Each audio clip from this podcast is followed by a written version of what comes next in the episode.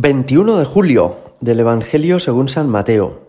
En aquel tiempo se acercaron los discípulos a Jesús y le preguntaron, ¿por qué les hablas en parábolas?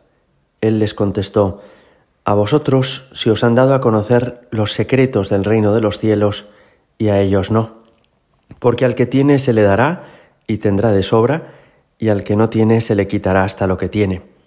Por eso les hablo en parábolas, porque miran sin ver, y escuchan sin oír ni entender.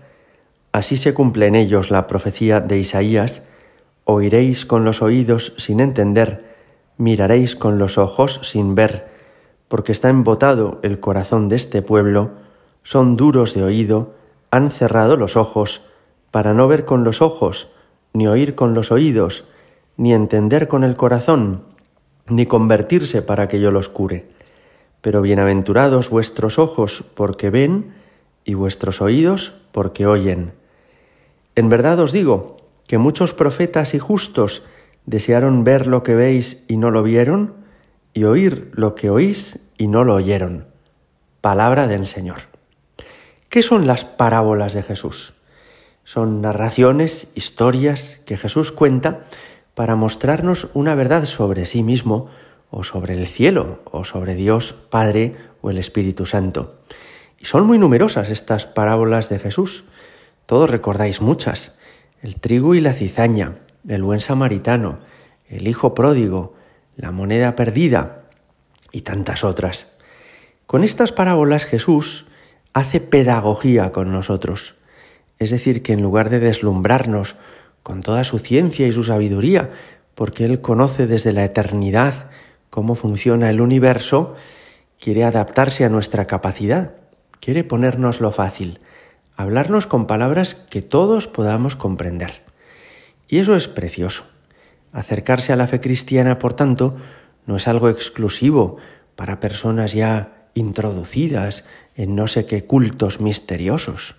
No, cualquier persona, tenga mucha o poca cultura, sea mayor o joven, mujer u hombre, venga de una, razón, de una raza o de una nación o de otra distinta, puede conocer y comprender a Jesús si abre el corazón, si se deja enseñar, si deja que Dios entre en su alma.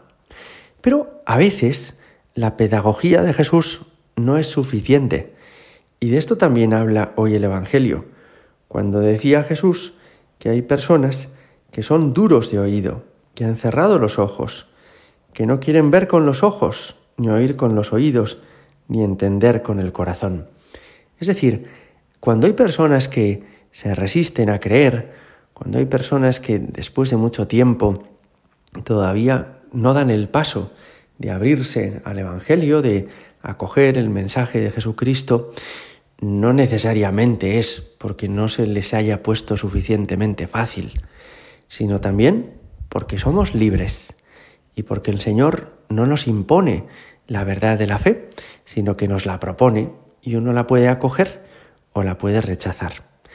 Esto lo digo porque a veces pues nos entra, ¿verdad?, a los católicos la impresión de que lo estamos haciendo fatal, no estamos sabiendo ser cercanos a las personas de nuestro tiempo, si los demás no creen es por nuestra culpa, porque no sabemos hacer atractivo el Evangelio. También esto se nos reprocha mucho a los sacerdotes, ¿no? Claro, es que ustedes son aburridísimos, es que ustedes no hacen atractiva la Eucaristía, es que ustedes se alargan demasiado. Y yo no digo que eso no ocurra en muchas ocasiones, a mí mismo me puede suceder, sin duda, pero no perdáis de vista esto que dice Jesús.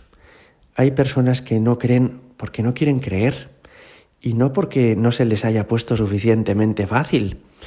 Hay personas que no acogen el Evangelio porque han rechazado a Jesús y no porque el Señor no haya hecho esfuerzos de pedagogía con ellos. En este sentido, quizá conviene que no nos hagamos el araquiri ni nos echemos la culpa de todas las personas que no se acercan a Dios. De acuerdo que podemos hacer mucho más por todos, que podemos hacer apostolado y que la vida de las parroquias puede ser mucho más dinámica y atractiva y actual, de acuerdo, pero nunca sucederá que una parroquia atraiga a todos, porque eso no responde, ¿verdad?, a la verdad del hombre.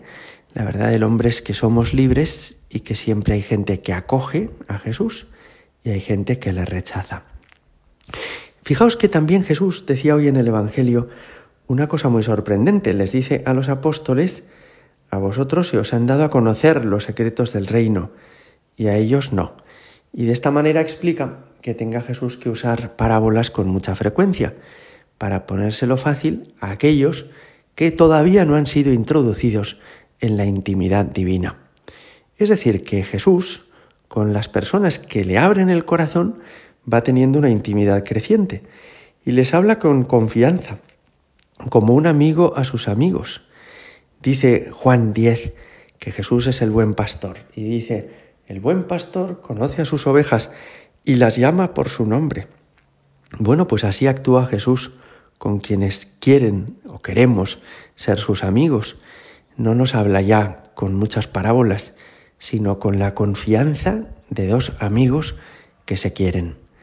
Y es precioso porque también nosotros podemos tratar así a Jesús, con respeto, con devoción, pero podemos llamarle por su nombre, Jesús, podemos abrirle nuestro corazón, podemos tratarle con confianza y expresarle todo lo que llevamos dentro, sin parábolas y sin muchos circunloquios, sin dar muchas vueltas a las cosas, como un amigo a su amigo, como un hijo a su padre. Hoy te damos gracias, Jesús, por tu pedagogía, porque te has mostrado muy cercano a todos los hombres. Realmente el que no te quiere escuchar es porque no quiere, no porque tú no se lo hayas puesto fácil. Y te pedimos que no nos contentemos con entender un poco por encima el Evangelio, sino que profundicemos, que queramos acoger la amistad que nos ofreces. Gloria al Padre y al Hijo y al Espíritu Santo, como era en el principio, ahora y siempre, y por los siglos de los siglos. Amén.